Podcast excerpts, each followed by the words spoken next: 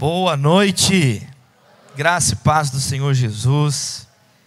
Quem está na expectativa aí de um semestre, um final de ano agora abençoado, a reta final de 2017, na presença de Deus.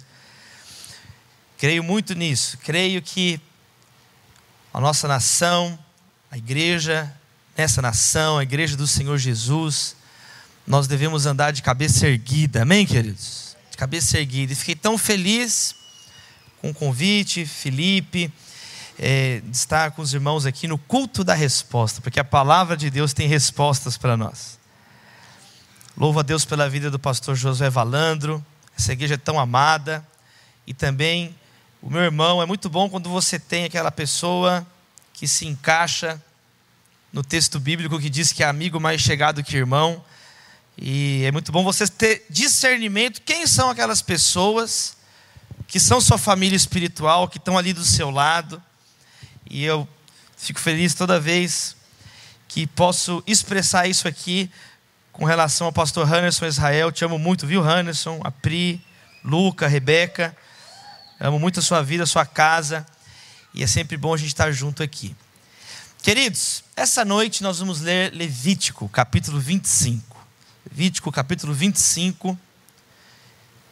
Vamos ler do verso número 1 ao verso número 7. E eu quero falar sobre o seguinte tema: uma vida sabática. Quem quer ter uma vida mais leve na presença de Deus? Quem quer aprender equilibrar melhor a vida de acordo com a palavra de Deus? Vamos conversar um pouco sobre esse tema, baseado nesse texto de Levítico, capítulo 25 verso 1 ao verso 7. Eu vou ler numa tradução nova, que é a nova versão transformadora, NVT. Diz assim: Quando Moisés estava no Monte Sinai, o Senhor lhe disse: Dê as seguintes instruções ao povo de Israel. Quando entrarem na terra que eu lhes dou, a terra deverá observar um sábado para o Senhor a cada sete anos. Durante seis anos vocês semearão os campos, podarão os vinhedos e farão a colheita. Mas no sétimo ano, a terra terá um ano sabático de descanso absoluto é o sábado do Senhor. Durante esse ano, não semeiem os campos, nem façam a poda dos vinhedos.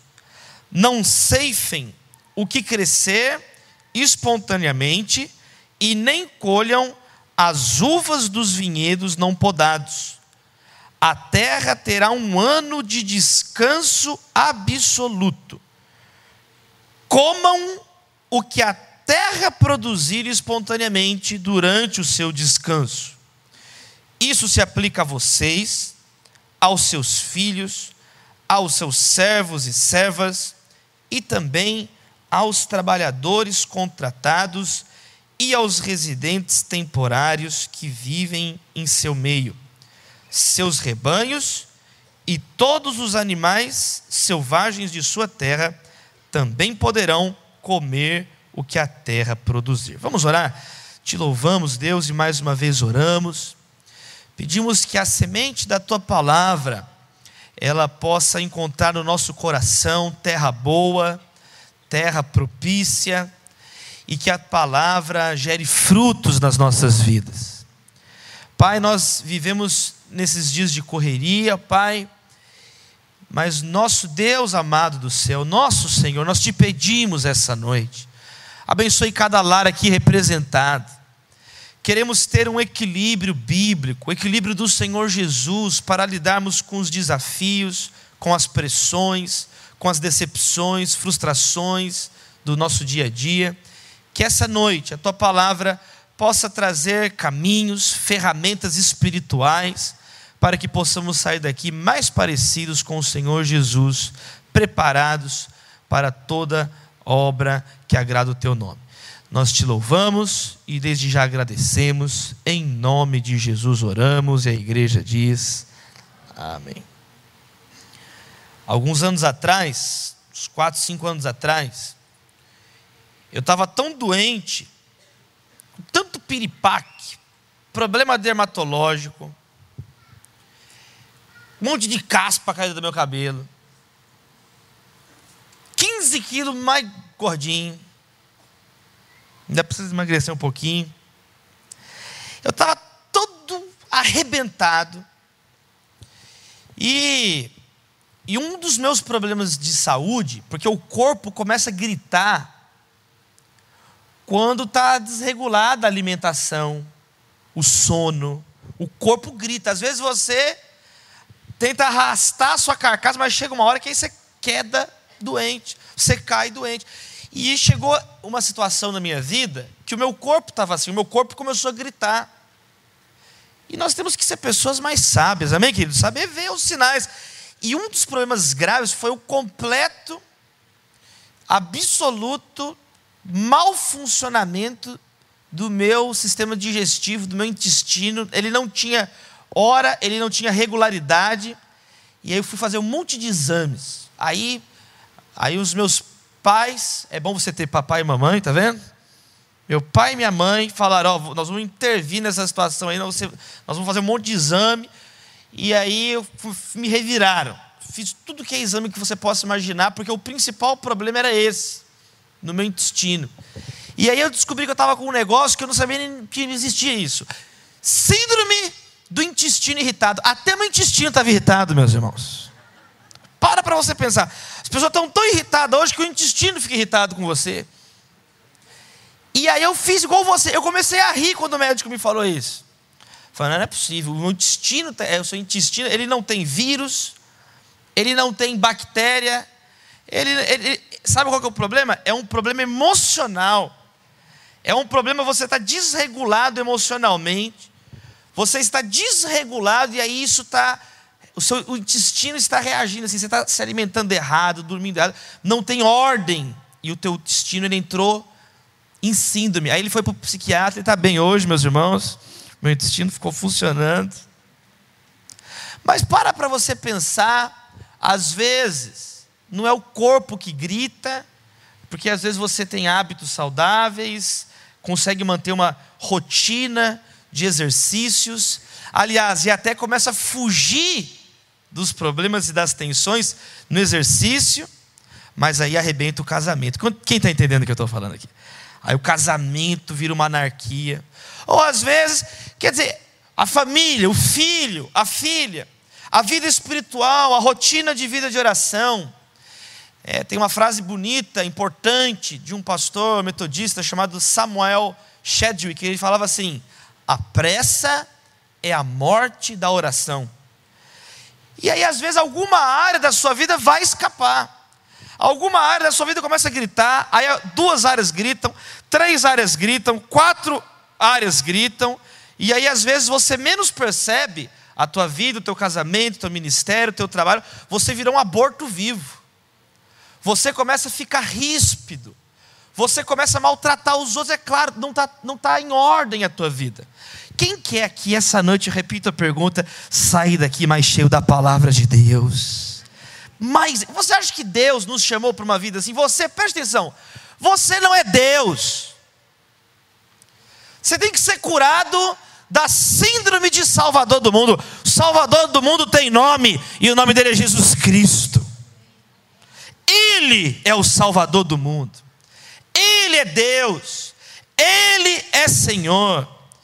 Nós temos que ouvir o nosso mestre. Tem discípulo de Jesus aí essa noite? Nós temos que ouvir a palavra do Senhor. Nós temos que ouvir as orientações do nosso Deus, do nosso Criador. E nesse texto de Levítico existem orientações tão interessantes, tão, tão pertinentes para aquelas pessoas que querem viver uma vida sabática, uma vida equilibrada, uma vida que não seja assim, que vai entrando sinal amarelo, sinal vermelho, sinal roxo, de tantos semáforos descontrolados na sua vida. Queridos, eu quero mostrar então, a gente estudar junto aqui, três princípios da palavra de Deus que aparecem nesse texto e em tantos outros textos, que são princípios divinos para nós, que, que vão nos mostrar um caminho então para a gente fazer isso na prática. Amém? Você está comigo? Amém, queridos? Então vamos lá, número um. Olha que interessante o que Deus está falando para Moisés. Olha, dê as seguintes instruções ao povo de Israel. Quando entrarem na terra que eu lhes dou. Primeiro lugar, primeiro lugar, humildade. Humildade. A humildade é o primeiro degrau para você ter uma vida saudável espiritualmente. Deus está falando de um presente.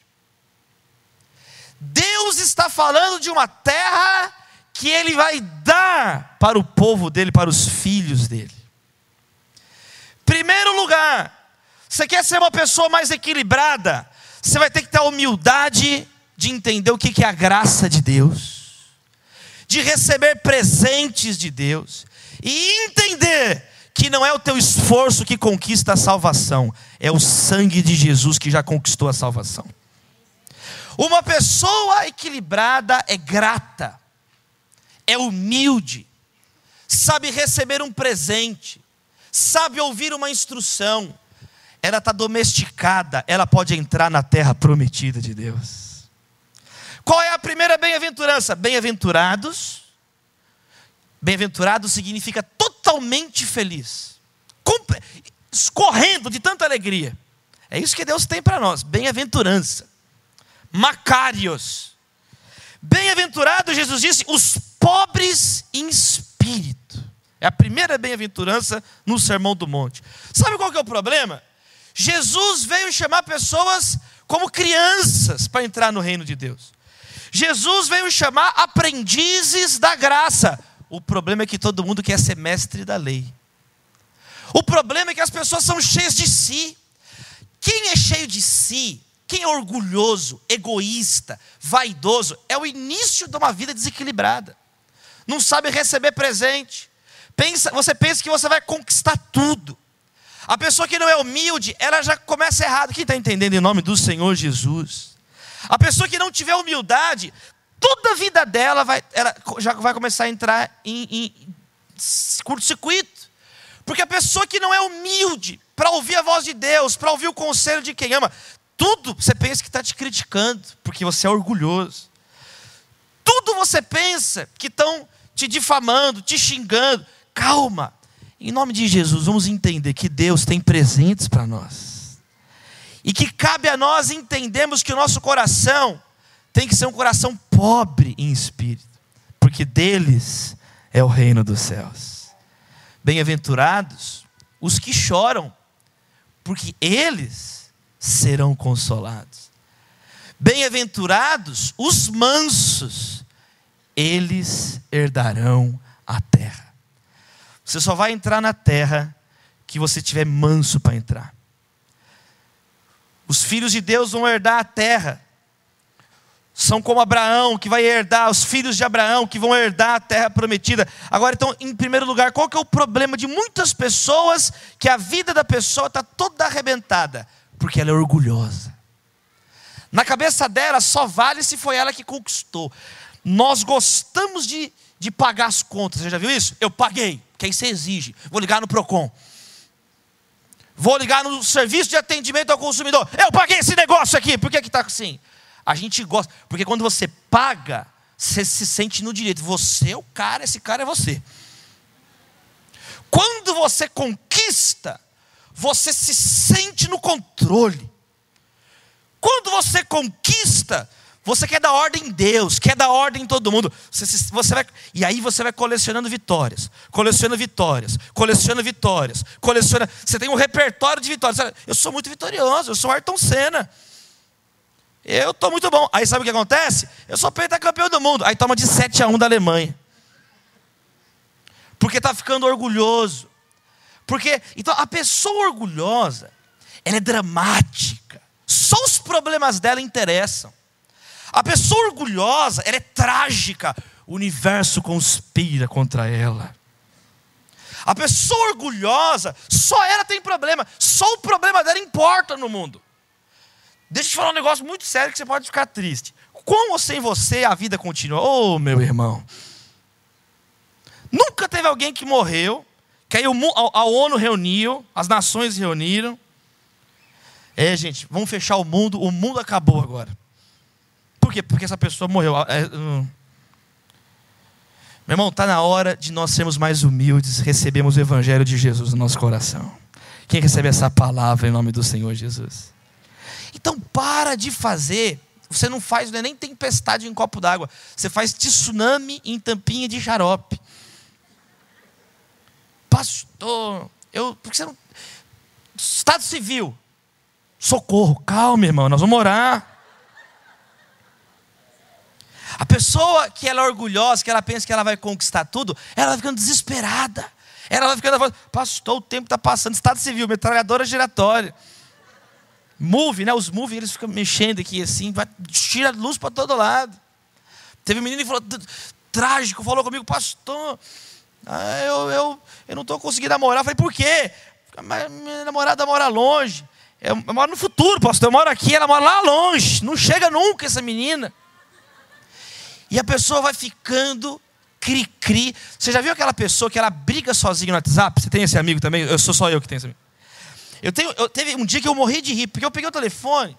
Ah, sabe um dia que você foi, foi corrido? Ah, existe vida além do WhatsApp. Deixa eu te explicar isso aqui essa noite. Tá? Foi um dia corrido e tal. E no final do dia eu peguei assim, tava lá aquele monte de mensagem, aquele monte de grupo, aquele monte de tia dando boa noite, bom dia, aquele monte de coisa, aquele monte de Aí eu estava vendo as mensagens, aí ó, esse fulano, esse amigo aqui, esse fulano de tal aqui. Quando eu coloquei, olha a mensagem, ele brigou sozinho, sem eu falar uma palavra com ele na conversa. Ele, e aí Davi? Aí eu não respondo, eu fiquei o dia inteiro. Aí depois, dez minutos depois, você já foi mais humilde, hein? Aí depois de 30 minutos, ah, é assim, não vai responder mais. Ah, então tá, você nem visualiza então, né? Então tá, ó, eu te convidar e te falar, então tá, ó, não precisa falar mais também, nem me procura, tá? Tchau. Eu, eu fiquei, pelo amor de Deus, o cara, não é intestino, é o cérebro irritado.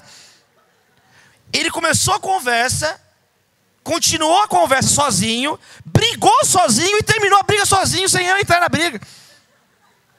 Meu irmão, quem aqui, em nome de Jesus, quer sair daqui mais cheio do Espírito Santo de Deus? A pessoa orgulhosa é assim, é tudo na hora dela. É tudo do jeito dela. Ela é cheia de capricho. O umbigo dela é o centro da galáxia. Não é heliocêntrico, o Sol no centro, não é geocêntrico, a Terra no centro, é umbigocêntrico. Ela pensa que o piercing no umbigo dela é que, que rege o cosmos. Meu irmão, está na hora da gente entender que Deus é que dá a terra para a gente, não é a gente. Que você pode até trabalhar, receber o salário, mas em última instância o salário não veio do seu trabalho, o salário veio porque Deus quis que o salário viesse. Toda boa dádiva vem do Pai das luzes, vem de Deus que está no céu. Por isso que a gente ora, o pão nosso de cada dia nos dá hoje, porque tudo vem de Deus, Ele é o Criador, ele é o Senhor, Ele está no trono do universo, Ele é o provedor, Ele é o governador de todas as coisas, sustentador de todas as coisas. O nome dele é Jesus, Ele é o Alfa, Ele é o Ômega, o princípio, o fim, Ele é o primeiro, Ele é o último, queridos. Ele é a nossa nascente, Ele é o nosso curso, Ele é a nossa voz. Louvado seja o nome de Jesus. Louvado seja o nome de Jesus. Número um, Deus tem terras, mas você vai ter que ter um coração manso. Você vai ter que ter um coração pobre em espírito, você vai ter que ter um coração quebrantado, porque aí você ficou manso. Porque aí você ficou faminto e sedento por justiça. Porque aí você reconheceu que a justiça não está em você, a justiça está no Senhor. Então, queridos, guarde essa palavra no seu coração, amém, meus amados irmãos? Quando você é uma pessoa intolerante, quando você é uma pessoa estúpida, sabe? Entenda, pare de divinizar suas vontades. Pare de divinizar os seus afetos. Pare de ficar lutando por caprichos, por fama. Você, o pecador pensa que ele tem um lugar de honra na sociedade, que ele tem um lugar de honra no coração das pessoas, e é por isso que ele vira Caim. Por isso que ele começa a matar o irmão, uma luta fraticida. Uma luta de uma pessoa, sabe quem que era Caim? Ele viu Abel, e Deus ficou feliz com a oferta de Abel, que foi feita de fé, de acordo com Hebreus 11. Fala que o rosto de Caim ficou transtornado. É uma pessoa orgulhosa, não, é só eu. Por quê? Por que o outro? Por que não eu? É o rosto do pessoal do Sinédrio que apedrejou Estevão, homem de Deus. Estevão era homem de Deus. Atos diz que o rosto de Estevão parecia o rosto de um anjo, brilhava. A Bíblia fala que um coração alegre aformoseia o rosto. Transparece no rosto a pessoa cheia de Deus. E o inverso. Jesus Cristo disse que no inferno há choro e ranger de dentes. As pessoas do sinédrio rangiam os dentes. O inferno estava naquelas pessoas. E eles apedrejaram Estevão. Igual o cachorro, igual o bicho, babando, babando. Meu irmão, em nome de Jesus, que Deus quebrante os nossos corações essa noite. Porque a humildade é, o, a humildade é você reconhecer que você não é Deus, é uma coisa óbvia. Só que o pecador, a pessoa em pecado, a pessoa que está sob influência do orgulho de Satanás, ela está imagem e semelhança de Lúcifer. Ela pensa que ela, ela tem que ser mais alta que Deus, maior do que Deus, antes de Deus, o que é impossível. Você não pode ser pai do seu pai, é impossível. Só tem um que é pai de todos, o nome dele é Deus, Senhor do universo. Não tem como você ser antes de Deus. Não tem como você vir antes de Deus. Pastor Rick Warren tem essa frase: No princípio, Deus criou os céus e a terra. E aí o Rick Warren diz: Deus está sempre no princípio, não dá para pegar Deus de surpresa. Uma vez, né, Agostinho conta isso que aí o aluno perguntou para ele assim, Agostinho, o teólogo. Aí eu olhei para lá porque o Anderson é teólogo. Professor, o que Deus fazia antes de criar o mundo? Aí disse Agostinho olhou assim, eu já sei. Ele estava fazendo o inferno para mandar para lá quem fizesse essa pergunta. É isso que Deus estava fazendo. Porque chega um ponto, meu irmão, que a nossa razão termina. A nossa razão é limitada. Querido, você não escolhe nada, você não escolhe o dia que você nasce, a família que você nasce, o país que você nasce, você não escolhe o seu código genético, você não escolhe nem seu nome, você não escolhe nada. Eu tenho uma filhinha, a Maria, ela tem quatro anos. A Maria virou para mim e falou assim: Papai, por que, que a gente tem dez dedos? Eu falei assim: sei lá, filha. E aí eu treinei ela a não aceitar sei lá como resposta. Aí o problema é que agora eu tenho que aprender a responder tudo. E aí chegou uma hora que eu não sei. Aí, mas por que, papai? Eu falei: Calma, Maria. Aí falei assim, aí eu sempre tento fazer alguma coisa na Bíblia. Eu falei, ó, Deus sabe, um dia ele te conta. Porque ele que desenhou a gente. Mas, sei lá, talvez para você lembrar que tem dez mandamentos. E o quinto, ó, honrará o teu pai e tua mãe. É legal, tá vendo? Ó? Aí ela ficou me olhando assim. Falei, eu não sei, Maria, eu acho que. Porque, tá, sei lá, Deus criou o mundo em sete dias e recriou o mundo com mais três, porque Jesus morreu, foi sepultado e ressuscitou. Ela falou assim: melhorou. Mas ela ainda ficou assim, me olhando assim, meio desconfiada. Eu falei, não sei, filha. Eu, eu, eu fui tentando lembrar o que, que tinha, o que, que dava dez na Bíblia. Eu lembrei dos dez leprosos curados. Né? Eu falei, Jesus curou dez leprosos. Um voltou para agradecer. Falou, ah, tá bom, papai, tá bom. Ela pegou e foi embora. Eu já entendi, já entendi. Ela foi embora. Mas aí eu fiquei pensando até hoje, por que a gente tem dez dedos? Sabe por que a gente tem dez dedos? Porque Deus fez a gente assim. Oh, levanta aí você que é criador do mundo aí. Por que a gente explica aqui então? Você não criou o mundo, você é criatura. Retorne à sua criaturalidade, à sua limitação. Retorne, se coloque no seu lugar, você não é Deus. Mas tem um que é, e o nome dele é Jesus, ele é Deus.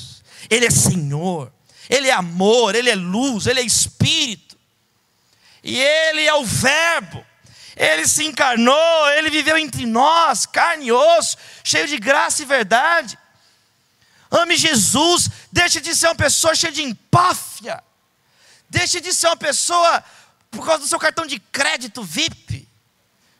Deixe de ser. Eu fico olhando as pessoas. Peguei o voo de São Paulo para cá agora. Tem gente que distrata o outro por causa do cartãozinho VIP do, da companhia aérea. Tem gente que não enxerga o grau de ridicularização que ela está passando na frente de todo mundo. E a pessoa dando chilique, todo mundo olhando assim. Aí eu passei na frente eu tenho também, cheguei primeiro, e tem na frente dela. Fiquei tão azul na azul que virei avatar, cliente avatar. Querido, se coloca no teu lugar. A pessoa que não entende isso, que Deus é Deus e que nós somos criaturas caídas e limitadas, que precisam da graça dEle. Esse é o começo para você virar o, o protótipozinho de Lúcifer, de Satanás, é o mini Satã. Deixe de ser mini Satã e se torne um cristão, um pequeno Cristo. Você pode aplaudir o nome dele essa noite, querido? Aplauda o nome de Jesus, meu irmão, ele é digno. Ele é Senhor. A pessoa equilibrada vai saber receber presentes porque ela é humilde. Amém, queridos? Você sabia que muitas vezes é isso mesmo? Sabe, às vezes você às vezes pode quer, poxa, vou dar um presente para aquela pessoa. Aí você lembra tanto que ela é chata, ela não merece. Aí você não dá o presente. Isso acontece com a gente numa, numa medida simplória. Tem vezes que eu lembro da pessoa, tem um negócio assim, eu falo assim, poxa, eu vou ajudar esse cara. Aí eu lembro, mas esse cara não está merecendo nada, esse cara. Nós também não estamos, não, mas ele está menos. Né, a gente faz, né? A gente, a gente mede assim, né? A gente dá aquela medida assim. Pô, o cara está muito sem vergonha, o cara está muito picareta. Aí você lembra de outro que está fazendo por onde, está trabalhando, está esforçando. Pô, esse cara, tá, esse cara não está de brincadeira. Essa oportunidade eu vou dar para esse menino aqui, porque esse menino eu vou, eu vou indicar ele. Por quê? Porque ele é humilde, ele trabalha. Não, não enche o nosso coração de alegria. Aí você vai, ajuda a pessoa. Mas você, você se sente bem, a gente se sente bem. Poxa, o cara está. Né? Agora, Deus quando ele olha para nós, ele não encontra mérito em nenhum de nós. Deus, quando ele olha para nós, sabe o que ele vê? Um monte de gente, tudo, tudo rebelde. Ele vê um monte de filho que virou as costas para ele. Quando Deus olha para nós, ele não tem nenhum. Aí vem Jesus, que é o bom filho de Deus. Aí vem Jesus, e por isso que vem a voz, quando Jesus está batizando a voz do Pai, diz assim: Este é o meu filho amado em quem eu tenho prazer. Esse é o único filho obediente que eu tenho, o nome dele é Jesus. Esse é o meu filho amado. E aí, Jesus, transfigurado diante dos seus discípulos, a roupa dele brilha. E tem, um, tem uma frase interessante na Bíblia: como nenhum lavandeiro do mundo fosse capaz de lavar. A Bíblia mostra que depois da transfiguração, depois leia Mateus 17, a roupa de Jesus brilhava, era uma roupa única que só Jesus tinha, diferente. Ele é o único justo, nós não, nós somos pecadores. Todos pecaram e carecem da glória de Deus. Não há um justo, não há um justo sequer. O meu professor de direito penal, no meu período de graduação, lá na PUC Minas, é o professor Leonardo Isaac Yaroshevsky. E o professor Leonardo, ele chegou na primeira aula de direito penal, ele falou um negócio que eu nunca esqueci. Ele falou assim: gente, se levar o código penal a risca, tem que prender todo mundo e não tem ninguém para fechar a cadeia. Quanto mais, eu fiquei pensando, quanto mais a lei de Deus que é santo. Nós pecamos, nós invejamos, nós somos violentos, maus pensamentos, nós quebramos, tem gente que consegue quebrar os dez mandamentos com um olhar. Porque os dez mandamentos, Jesus ele aprofunda, não é, é no coração os dez mandamentos. Não terás outros deuses além de mim. Não fará imagens, ídolos. Ídolos, aquilo que, aquele Deus que você quer controlar. Tem gente, mas aí quando você menos percebe, é o ídolo que controla você. Ídolos, olha, isso aqui pode ser um ídolo, tá vendo? Isso aqui pode ser um ídolo. O ídolo da pessoa é o carro, está possuído pelo carro. Se no culto de libertação, qual o teu nome? Corolla.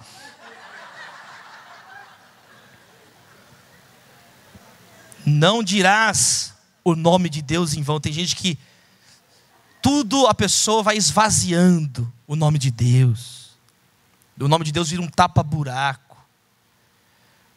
Guardar o dia do Senhor, honrar pai e mãe, não matar, não roubar, não adulterar, não cobiçar o que não é seu, né? Não falso testemunho, dizer mentiras. Tem gente que com um olhar, esses mandamentos que são resumidos depois por Jesus, no mandamento do amor. Os dez mandamentos, a palavra de Deus expressa a santidade do nosso Deus, expressa a pureza do nosso Deus. E aí Jesus ele fala assim: olha, toda lei, ela é resumida quando você diz assim: amarás o Senhor o teu Deus, de todo o teu coração, de toda a tua alma, de todo o seu entendimento, com todas as suas forças. Tá você ama Deus com tudo, com a sua razão. Você não deixa o cérebro no freezer e vem para o culto. Você está aqui completo na presença de Deus. Ser um cristão não é cometer um suicídio intelectual. Então, queridos, nós precisamos amar esse Deus. E o segundo, Jesus já emendou, é semelhante a esse: amarás o próximo como a ti mesmo. Amar a Deus, amar toda a humanidade. Tudo isso acontece quando, em primeiro lugar, você reconhece o seu pecado. Você se torna humilde. Você pode abrir a mão assim comigo para a gente fazer uma primeira oração aqui na mensagem. Deus, queremos sair daqui mais equilibrados. Queremos entender, ó Pai, que o Senhor tem a terra prometida para nós. O Senhor prometeu uma terra para nós. Mas o Senhor vai dar de presente para nós. Já deu na cruz do Calvário. Deus, queremos ser mais humildes, simples, menos complicados e receber o presente do Senhor. Cura-nos, Deus, dessa vaidade. Nós não queremos parecer Satanás, o diabo, o adversário. Nós queremos ser mansos e humildes como Jesus. Aprendei de mim que sou manso e humilde de coração, quebrando o nosso coração, Deus. Que o nosso coração de pedra, empedernido, seja um coração quebrantado, como terra fofa, terra preparada, um coração de carne. Nós oramos em nome de Jesus e a igreja diz: Amém. Você pode aplaudir o Senhor, querido, dá um glória a Deus aí.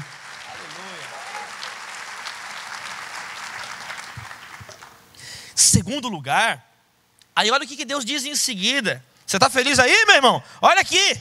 Quando você entrar na terra que eu dou, é presente. A terra tem que observar um sábado a cada sete anos. Mas durante seis anos, vocês vão semear, podar e fazer a colheita.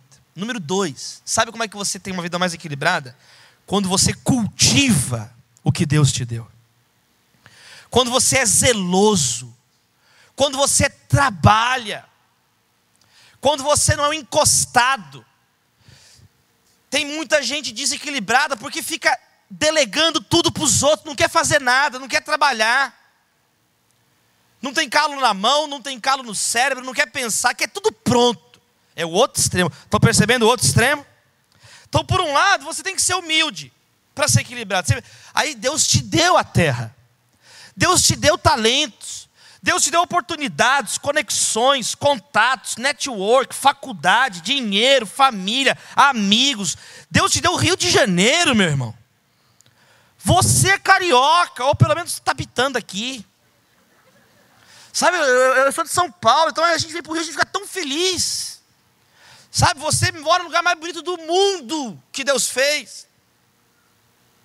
Entendeu? Não tem, não tem lugar mais bonito que o Rio de Janeiro. Vocês são mal acostumados, dá raiva de carioca.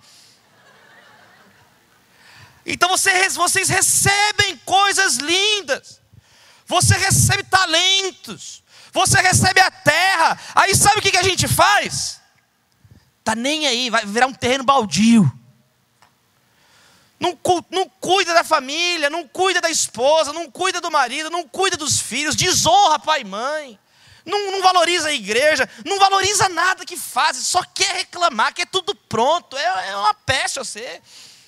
A praga é um gafanhoto devorador. Não quer trabalhar. Aí fica desequilibrado. Por quê? Porque você não assume responsabilidade nenhuma. Parece político brasileiro.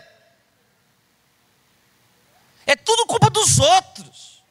Não, parece que não tem homem firme, mulher de verdade, porque os caras não têm culpa de nada. Por quê? Porque não tem humildade de reconhecer. Está vendo como uma coisa está ligada na outra?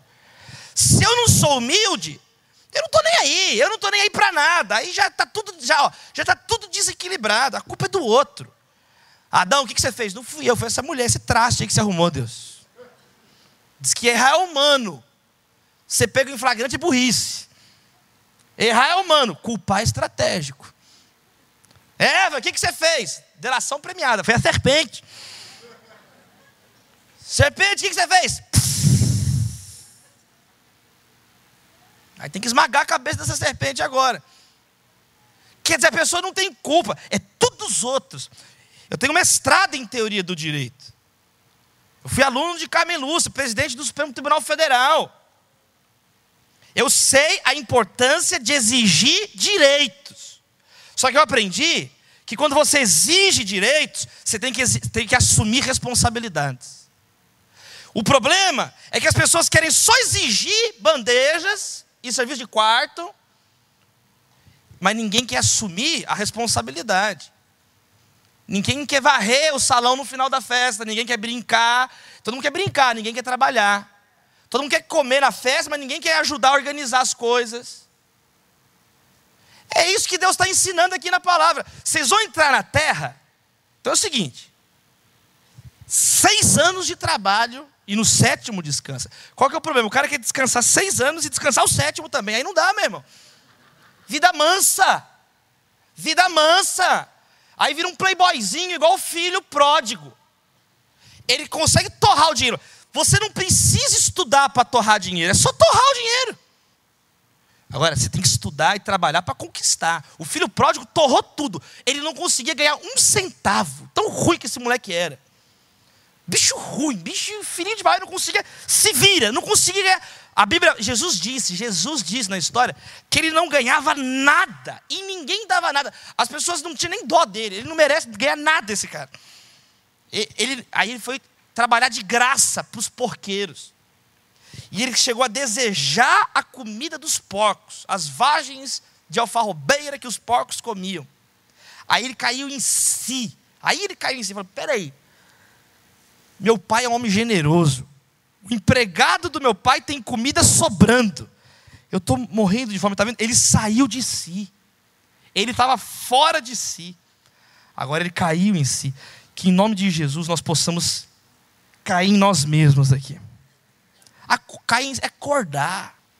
Tem que trabalhar. Você vai ficar esperando colher sem trabalhar? Isso chama roubo. O outro está trabalhando e você quer chegar lá e agora, agora eu pego aqui.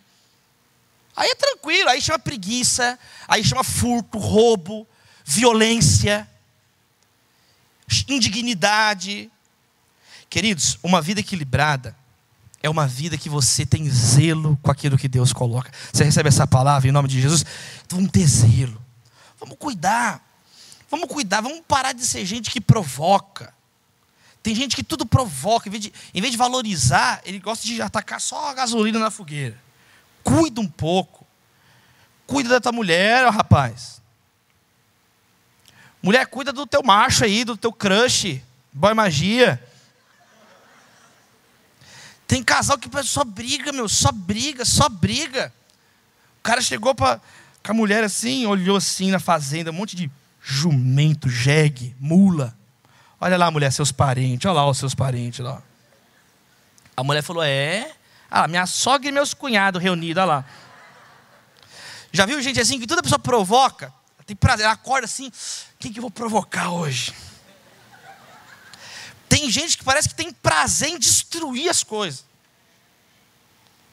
Tem até um estudo que eu estava lendo, Hannes, sobre provocar, tem a ver né, com a feitiçaria. É, você controla a emoção da pessoa, e aí dá um prazer maligno de controlar a, o prazer da pessoa. É uma coisa endemoniada, isso, que seja quebrado em nome de Jesus na nossa família.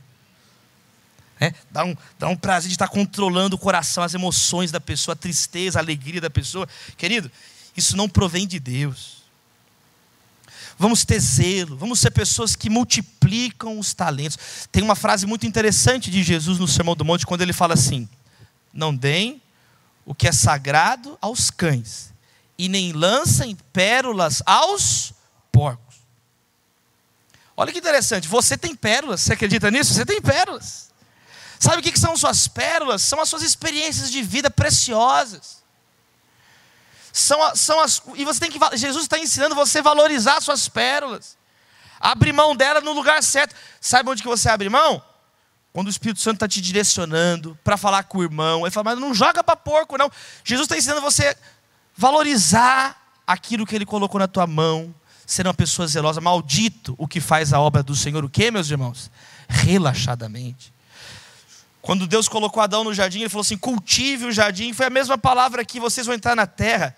Semeiem, cultivem, e aí vem a hora da colheita.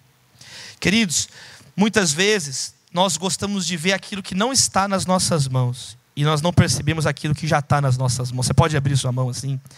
Eu oro para que Deus mostre o que, que já está na sua mão aí, em nome de Jesus para que você perceba aquilo que já está na sua mão. Muitas vezes a gente fica olhando para os outros e tudo os outros. Feche seus olhos, vamos fazer a segunda oração. Deus, nós queremos ser mais zelosos, ó Pai, para termos uma vida mais equilibrada. Mostra, Deus, tudo que o Senhor já tem colocado na nossa mão. Às vezes ficamos esperando, é, e é um mecanismo da nossa mente pecaminoso de fugir da responsabilidade, como Jonas. E nós queremos comprar uma passagem para Tarsis só que o dinheiro está aí para comprar a passagem para Nínive. O Senhor quer que nós possamos ir para Nínive e não para Tarsis, descansando como Jonas, mas é um descanso falso, porque enquanto estamos descansando, a terra está lá sem ser cultivada. Nínive está lá sem ser evangelizada, não, não tem ninguém testemunhando em Nínive, que possamos dormir como Jesus indo para Gadara. Que possamos dormir o sono da fé, não o sono da negligência, de Sansão no colo de Dalila, não o sono da negligência, mas um sono de restauração, um sono de confiança, como o salmista diz: eu me deito e logo adormeço, porque o Senhor é que me sustém. Que possamos aprender a descansar, mas indo na direção certa, com zelo, cumprindo o chamado. Deus, nós oramos, mostra os talentos que já estão nas nossas mãos que possamos multiplicar isso, ó Pai. Que não, não venhamos sepultar talentos, mas plantar, que venha colheita sobre as nossas vidas. Nós oramos em nome de Jesus, amém. Eu peço mais uma vez para você exaltar o nome de Jesus com as suas palmas. Amém, queridos? Aplaudam o Senhor Jesus. Aplaudam o Senhor. Que Deus abençoe a sua casa, irmão, a sua família. Amém, queridos? Quem recebe essa palavra essa noite? Então, olha que legal. Você vai ser uma pessoa mais tranquila quando você for humilde e quando você for zeloso. Quando você cultivar, quando você cumprir as suas obrigações, quando você cumpre as suas obrigações, tem a alegria do dever cumprido, é uma coisa importante. Eu ficava triste porque eu era menina, aí criança, sabe como é que é criança? A mãe sai, ó, arruma o quarto. Aí a mãe ficava fora a tarde inteira. Quando, quando ela tocava a campainha, a gente começava a arrumar o quarto. Aí não tem jeito. O chinelo da minha mãe faz curva. Ele já, já tirava assim, já seguia a gente para dentro do quarto. Por que, que a gente faz isso? Por que, que a gente arruma só quando já está acabando? Vamos organizar agora. Vamos sair daqui, vamos organizar a vida, vamos ter zelo. Vamos ter zelo com as oportunidades. Poxa, você está querendo um contato? Os contatos que você tem você não valoriza. Você está querendo uma oportunidade? As portas que Deus abriu estão aí empoeiradas. Pô, você está querendo mais uma chave? Está cheio de chave, cheio de acesso, cheio de password aí que você não usa na gaveta, perdeu. Pô, você está querendo uma revelação estrondosa do arcanjo Miguel? A palavra de Deus está aí, tem 66 livros para você ler. Poxa, aqui está esperando o pregador vir com a maior mensagem do mundo. O que, que a gente vai pregar depois do Sermão do Monte? Jesus já pregou a maior mensagem de todos os tempos. O que, que você está esperando para botar a mão na massa? Parou de orar por quê? Parou de ajudar por quê? Parou de colaborar por quê? Vai ficar desequilibrado. Vai ficar muito pensamento e pouca ação vai ficar muito falatório, muito palavrório e pouca atitude. E aqui é a Igreja Batista Atitude. Que é uma igreja Atos, é uma igreja apostólica, porque Atos é atitude, Atos dos apóstolos. Eu sempre falo isso, não existe na Bíblia o livro Palpite dos Apóstolos. Irmãos, vamos abrir em Sugestões dos Apóstolos, capítulo 4. Olha que sugestão interessante do apóstolo Pedro. Não existe pitaco tacos dos apóstolos. Como é que chama o livro? Atos, atitudes. Cadê o exército de Deus aí? Onde estão os servos do Senhor? A tua vida fica desequilibrada quando você não é zeloso. Vai, vai avacalhar tudo. Você não cuida do teu carro? Ou pelo menos deveria cuidar? Você não cuida do, do voto para você pegar o passaporte, renovar o passaporte, tem que votar? Nem que for por essa razão? Você não cuida das suas coisas? Você não toma banho todo dia? Ou pelo menos deveria tomar? Por que você não cuida da sua vida espiritual? Nem só de pão viverá o homem, mas de toda palavra que procede da boca de Deus. Qual que é a área da tua vida que está precisando de zelo? Qual que é a área da tua vida que você fala, poxa, eu preciso concentrar aqui esses dias, plantar, cultivar e colher. Amém, queridos? Amém, queridos? Vamos parar de dar desculpa. Um, um dia o pastor estava pregando e falou assim: meus irmãos, tudo que Deus faz é perfeito, tudo que Deus faz é muito perfeito. Aí tinha o corcunda na igreja assim, falou: Ó oh, pastor, e eu? Você é o corcunda mais perfeito que eu já vi Deus fazer. Nós gostamos de olhar, muitas vezes, a nossa, a nossa limitação. E todos nós temos uma algema. Todos nós temos limitações. Aí sabe o que você faz? Você não olha a sua limitação, você olha as suas possibilidades. Paulo ele mostrou as algemas diante de Agripa. Ele falou: Olha, eu quero que todo mundo se, se converta assim. Agripa, Herodes Agripa falou assim para Paulo. Ele era bem anti-intelectual. Ele falou assim: Paulo, as muitas letras estão te levando à loucura. Está vendo? Preguiçoso, não gosta de estudar. Aí Paulo gostava de estudar. Paulo é homem de Deus. Paulo serve de Deus, meus irmãos. Ele falou: Não, o que eu estou falando tem bom senso. Você que ele estuda. Aí você acha que em pouco tempo você vai me convencer a ser cristão? Acho. Não só você, mas todo mundo que está ouvindo. Aí um prisioneiro fala para um governante assim: porém, se possível, sem essas algemas. Quer dizer, Paulo estava vendo que ele tinha algemas. Paulo estava vendo as limitações, mas as limitações não eram um empecilho para ele anunciar o poder de Jesus que é maior que as algemas. Não é porque você tem uma algema que você não deve testemunhar Jesus e seguir com as suas outras obrigações. Esse é o problema da pessoa que não é humilde. Ela olha a algema, ah, agora só, ela só, só tem olhos para as algemas. A boca de Paulo estava livre, ele podia pregar e ele pregou. A minha mão está presa. Ele escreve isso em Filipenses. Eu estou preso, mas a palavra de Deus não está presa. Então para de olhar as suas algemas. Cada um vai ter uma algema. Cada um vai ter a sua limitação. Cada um. Moisés falou isso. Deus, como é que eu vou falar? Eu não sei falar, eu sou gago. Eu, eu não consigo falar, Deus. Arão, vai e fala para você, mas é você que vai lá com o tradutor aí, o, o, alguém do seu lado para falar. Quanto mais você fica perto de Deus, você vai ficando humilde. Amém, queridos? E você vai vendo, Deus, eu não tenho condição. Eu não tenho condição. Mas aí, Deus fala, mas vai. Olha aí, Isaías, eu vou purificar os seus lábios. Aí, aí Deus, ele abre a porta da terra para você entrar na terra e cultivar a terra. Não é para ficar com síndrome de vira-lata, não. Ah, nós estamos nessa terra aqui, tá bom, já vamos morrer na terra sem comida mesmo. Não, nós vamos morrer na praia aqui mesmo. Deus vai abrir porta de terra para você, para você frutificar lá em nome de Jesus. Para de falar que é o coitadinho, isso aí não é de Deus. Em terceiro e último lugar, tenha humildade, tenha zelo e tenha fé.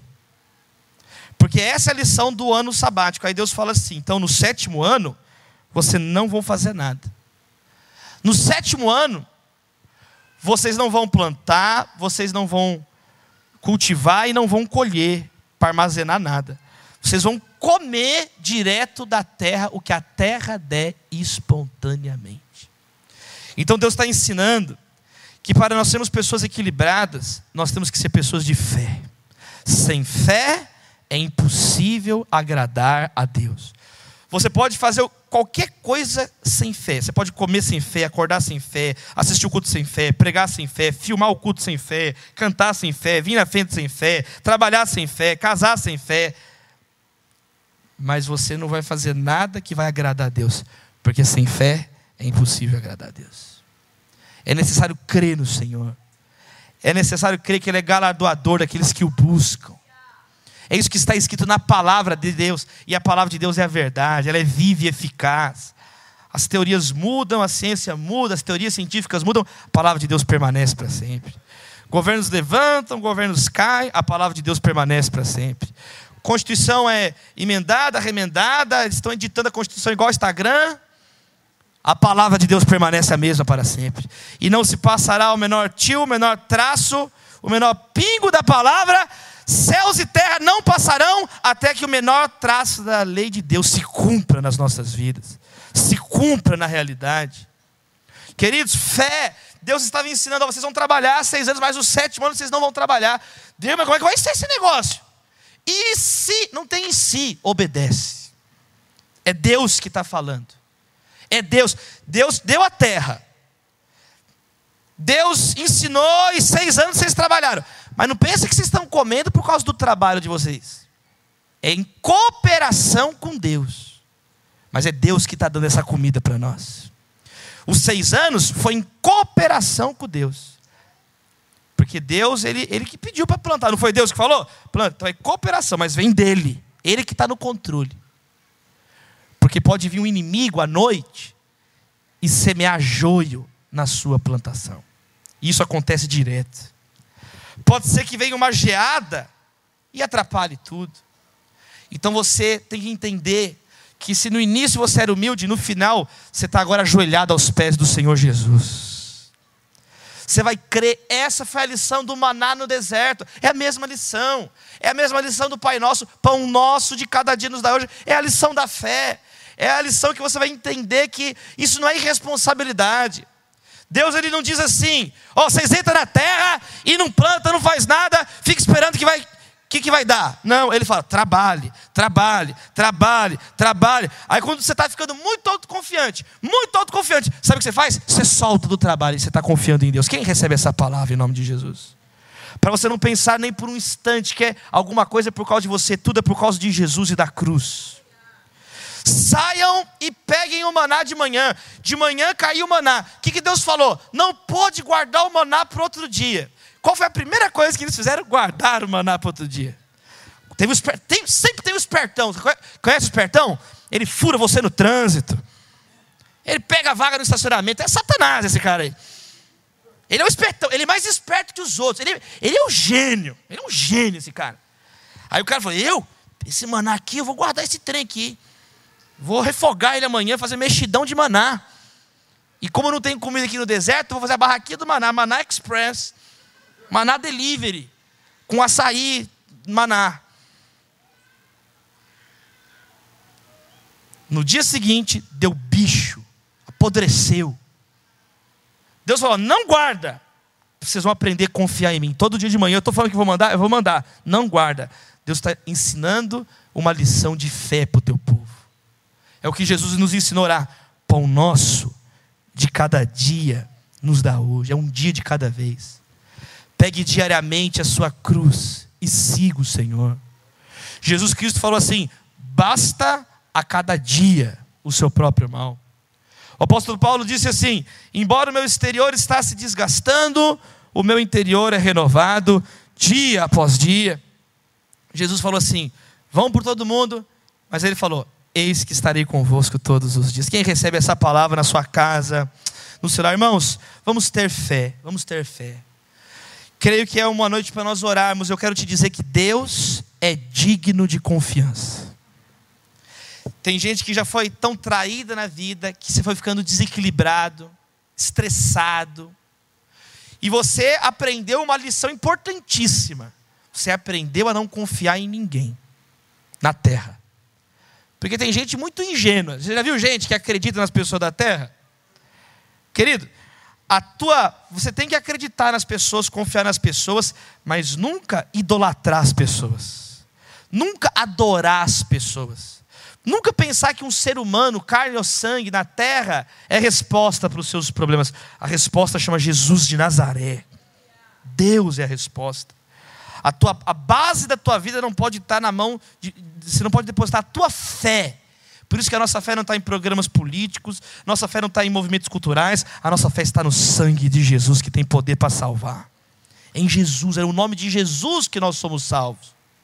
Então, queridos, é, é legal, porque tem gente que custa entender isso. que as pessoas não são Deus, mas que tem um que é Deus. O problema é que tem gente que para aí. Porque se você parar aí, ah, eu não confio em ninguém, mas aí você continua confiando em você. Querido, entregue, entregue a sua confiança para Jesus essa noite. Você está sofrendo à toa enquanto você não crê em Jesus. Jesus Cristo é o Salvador do mundo, meus irmãos. Ele que pode salvar a sua família, ele, pode, ele que pode direcionar. Ele pode te dar sabedoria, graça, percepção. Ele é Deus, Ele está no controle de tudo. Não temos todas as respostas, Ele tem as respostas. Temos que confiar nele. Temos que confiar em Deus. Sabe por quê?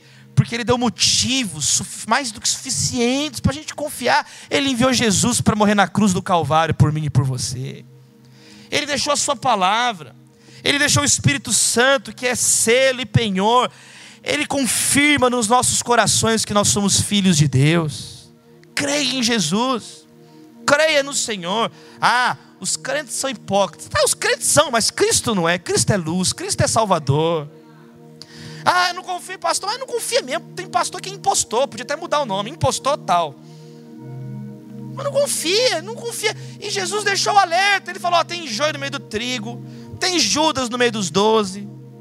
Né? Tem os doze discípulos, aí tem Judas. Ah, pastor, mas parece que no mundo tem doze Judas e um é Satanás. Calma, irmão. As pessoas são assim. Você é muito ingênuo de querer equilibrar a tua vida baseado nas pessoas. As pessoas são importantes, mas Deus é mais importante que tudo. Ele é Deus, Ele é o Senhor. Então a nossa fé tem que estar em Jesus. Se a nossa fé estiver em Jesus, aí tudo vai entrando em equilíbrio. Por isso que Jesus falou, ele falou assim: se você ama teu pai, tua mãe, teu, tua esposa, teu marido, teus filhos, tua irmã, teu irmão, mais do que eu, do que mim, do que a mim, você não é digno de mim. Ué, que esquisito, Jesus. Você está mandando eu amar meu pai, minha mãe, minha mulher, o filho, a irmã. Claro que não, eu estou ensinando como é que você vai poder amar o seu pai, sua mãe, sua esposa, seus filhos, seus irmãos do jeito certo. É se eu habitar no teu coração. Quanto mais você amar Jesus, maior a tua capacidade de amar as pessoas. Porque aí muda a tua perspectiva. Aí você começa a olhar as pessoas com amor. Aí você começa a olhar as pessoas com, com misericórdia. Bem-aventurados os misericordiosos, eles obterão misericórdia. Bem-aventurados os puros de coração, eles verão a Deus. Você começa a ver Deus nas pessoas.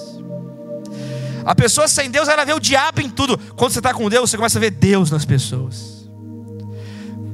Eu tive fome, me deste de comer, tive sede, me deste de beber, eu estive nu e você me vestiu, eu estive preso, você me visitou. Quando, Jesus? Quando você visitou os presidiários, você estava me visitando. Você começa a ver Deus no presidiário. Você começa a ver Deus no faminto, você começa a ver Deus no que chora, você começa a ver Deus nas crianças, você começa a ver Deus puro, você ficou, o coração mudou a chave do coração. Ah, é concorrente. Você, pensa que tudo é teu concorrente. Você pensa que a igreja está concorrendo. Pelo amor de Deus. Você está muito parecido com o diabo e não percebeu.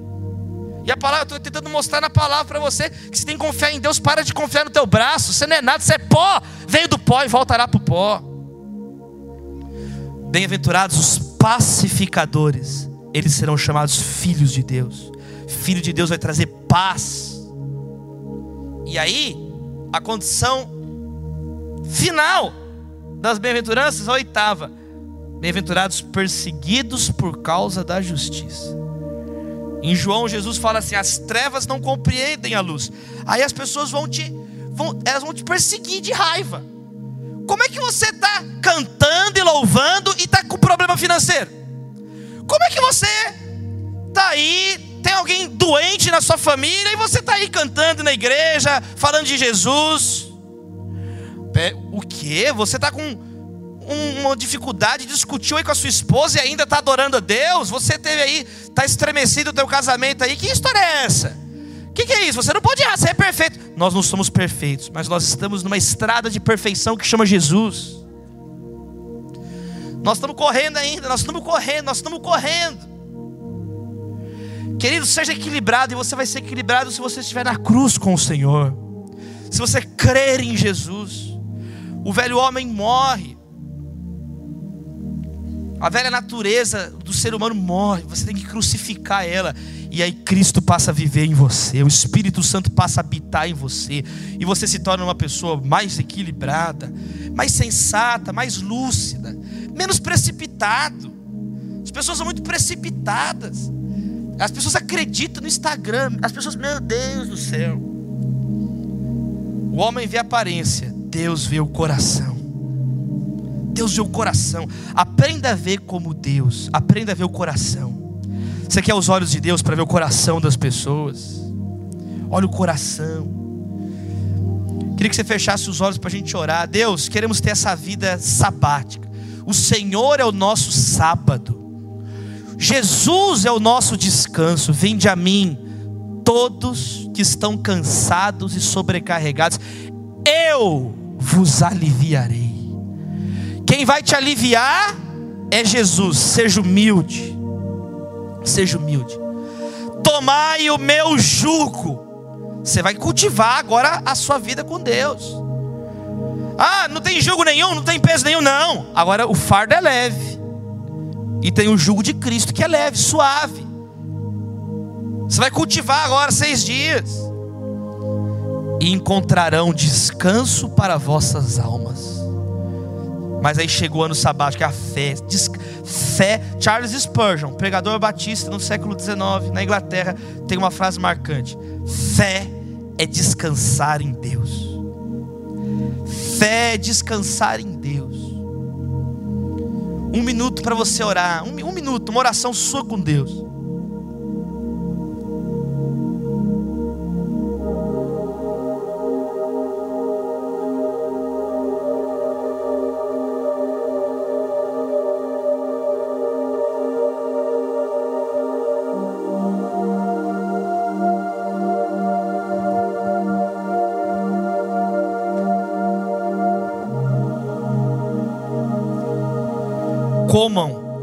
Que a terra produzir espontaneamente.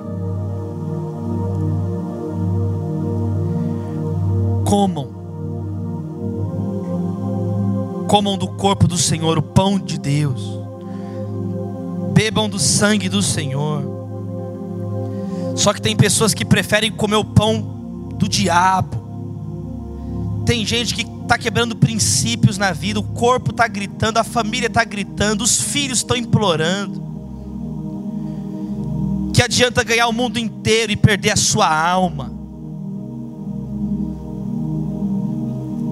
Que Jesus tenha misericórdia de nós. Vamos adorar Jesus. Quem quer adorar Jesus? Fica de pé no seu lugar, erga suas mãos, adore Jesus. Um minuto de gratidão.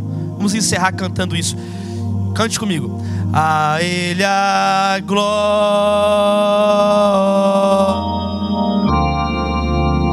A Ele a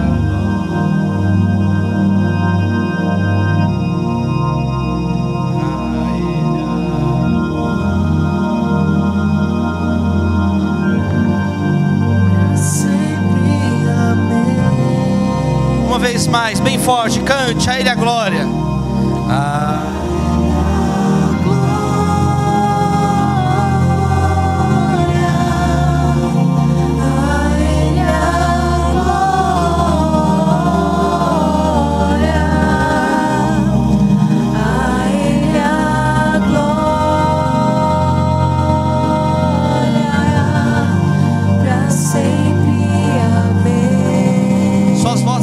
Igreja agora, só a igreja, sem nenhum instrumento, a a glória.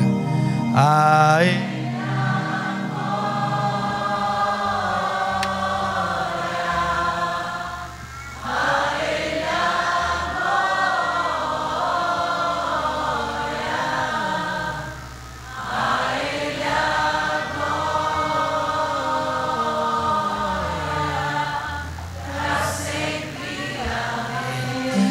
mão do seu irmão. Pegue na mão do seu irmão. Quero fazer uma oração por todas as famílias para encerrar aqui. Ergue a mão do seu irmão. Vamos orar pelas famílias. Um minuto de oração. Vamos orar uns pelas famílias dos outros. Deus, nós te louvamos, ó Pai. Guarda cada lar, relacionamentos, ó Deus, entre irmãos. Irmão que não perdoa o irmão. Primo que briga com nossa luta não é contra a carne ou sangue, mas contra principados e potestades.